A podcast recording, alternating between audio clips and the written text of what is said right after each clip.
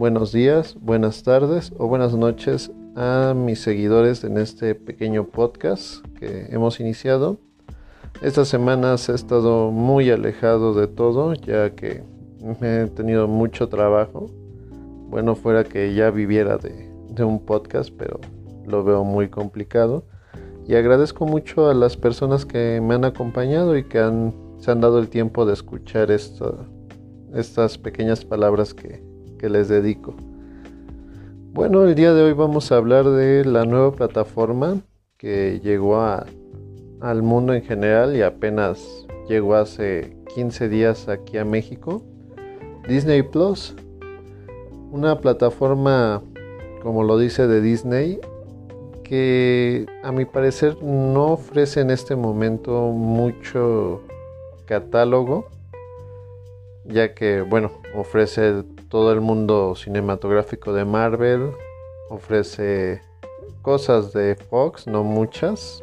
Creo que la mayor decepción de la plataforma fue no poner todas las temporadas de Los Simpson y creo que puso, pero puso las que menos prefiere la gente. Mm, las películas clásicas de Disney, los nuevos live actions. Por ahí se estrenó también La Dama y el Vagabundo.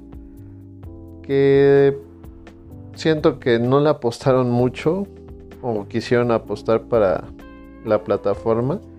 Pero se me hizo muy poca la propaganda hacia, hacia este live action. Y me recuerda lo que pasó con el live action del Rey León. Que aunque es un copia y pega de las películas animadas, siento que ahí le falta como la animación más de los gestos, como que están muy, muy tiesos, muy planos. Mm, yo creo que lo que me más, más vende en este momento Disney Plus es la serie de, de Mandalorian, una serie que parece más bien un western galáctico que una continuidad de Star Wars. Muy bien diseñada. La historia te cautiva ya que te los sigues viendo los capítulos sin problema alguno. Y yo creo que el, el mayor feeling de esta plataforma es la ¿cómo decirlo? La nostalgia que nos, que nos ha hecho tener Disney desde hace años.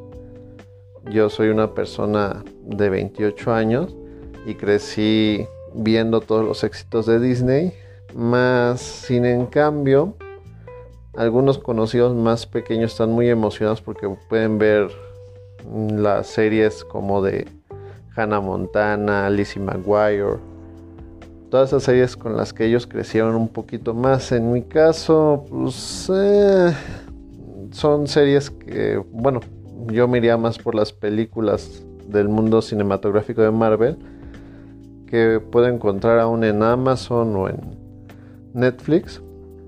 Y que sin en cambio, bueno, aquí en México sabemos que la piratería es algo muy común te puedes hacer de la colección sin problemas y verlas cuando quieras.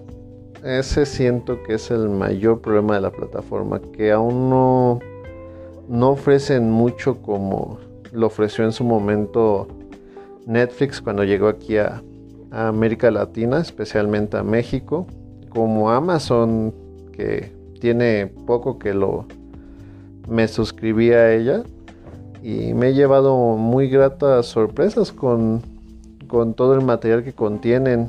Mm, la plataforma es un poquito mm, tosca, por así decirlo.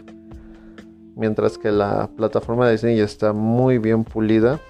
Y yo creo que yo creo que este año no, a lo mejor a mediados del próximo año o el 2022 va a ser una plataforma muy fuerte Netflix, más Netflix, perdón, Disney por todos los las series que ya anunciaron que se vienen, pero sí siento que va a ser un un catálogo reducido o muy limitado debido a que Disney está vendiéndose como un monopolio y quiere nada más crear de lo suyo.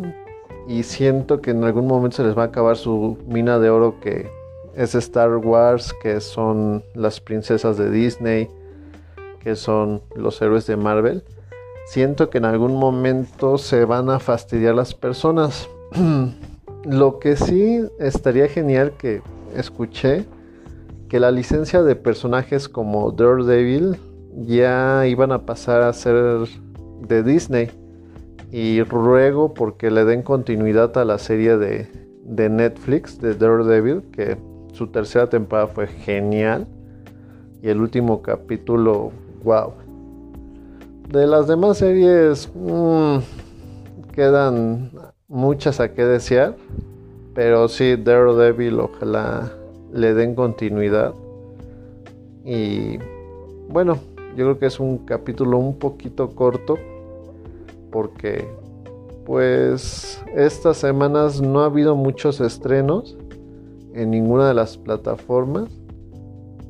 Yo creo que el que más se espera va a ser el de esta semana que es Selena, que es en, en las personas del 90 hacia atrás, es la serie más esperada yo creo que de este año.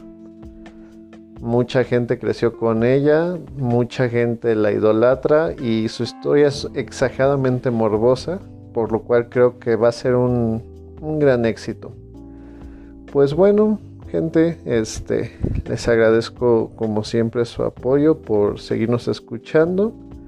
Espero que les agrade lo que estamos haciendo y que se mantengan atentos a, a cualquier publicación que hagamos.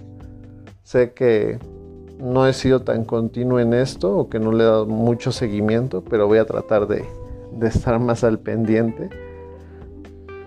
Y me pueden seguir en la cuenta de, de Instagram de el-gordo-flaco1. apenas voy a darle más mantenimiento a esa página de Instagram. Ahí espero que me manden mensajes o o en las publicaciones que vaya haciendo vayan este, opinando para que tengamos mayor convivencia o me comenten qué es lo que quieran seguir escuchando. Los quiero mucho y espero que nos estemos escuchando la próxima semana. Excelente noche, bye.